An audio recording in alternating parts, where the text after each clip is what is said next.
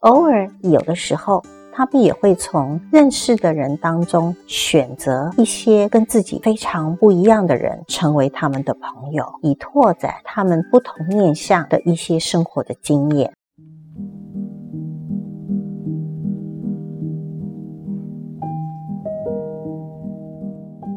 青少年随着年纪的成长，他们跟家人相处的时间渐渐的减少。而跟同才互动的时间逐渐的增加，在已开发国家当中，我们发现青少年除了上学的时间之外，和他的同才互动的时间越来越长，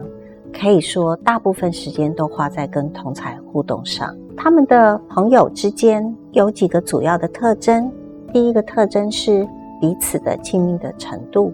第二个呢是相互。理解的价值观和一种信念的相同。第三呢是忠诚度。当这三个元素都存在的时候，青少年的友谊就比较能够维持的更加的长久。我们会认为青少年对于朋友的互动是非常的重视的，他们希望能够达到。互相的理解，并且呢，能够非常的忠诚的对待，而这些呢，就是在青少年时期非常强调的特质。青少年对于亲密朋友的强烈的需求，使他们将朋友视为最重要的社会支持。当青少年随着年纪而逐渐的成熟的时候，他们对于同才非常重视的特点，就是彼此坦诚。跟能够相互的信任，当他们能够信任的时候，他们彼此之间的自我揭露也随着年龄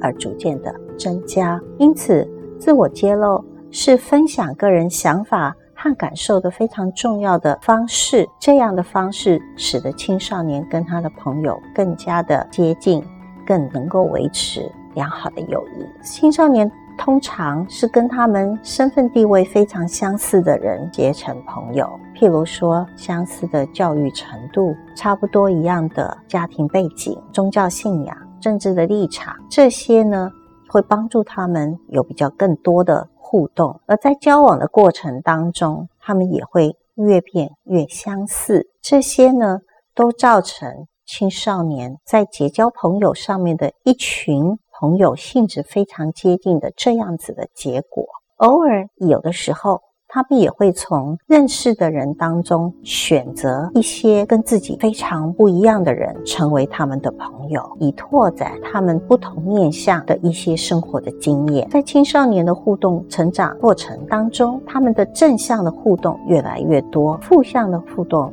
越来越少，这跟儿童时期比较不一样。那就是儿童时期对朋友呢有比较多的时间的共享，甚至于占有的欲望。不过呢，青少年由于自主性的成长，他认为一个人应该渐渐的独立自主。而对自己这样子的需求有比较明显的感受的时候，他也能够尊重朋友，也需要他们自己的时间来跟别的人互动，也就是尊重他的朋友的自主权。这是青少年跟儿童期非常不一样的地方。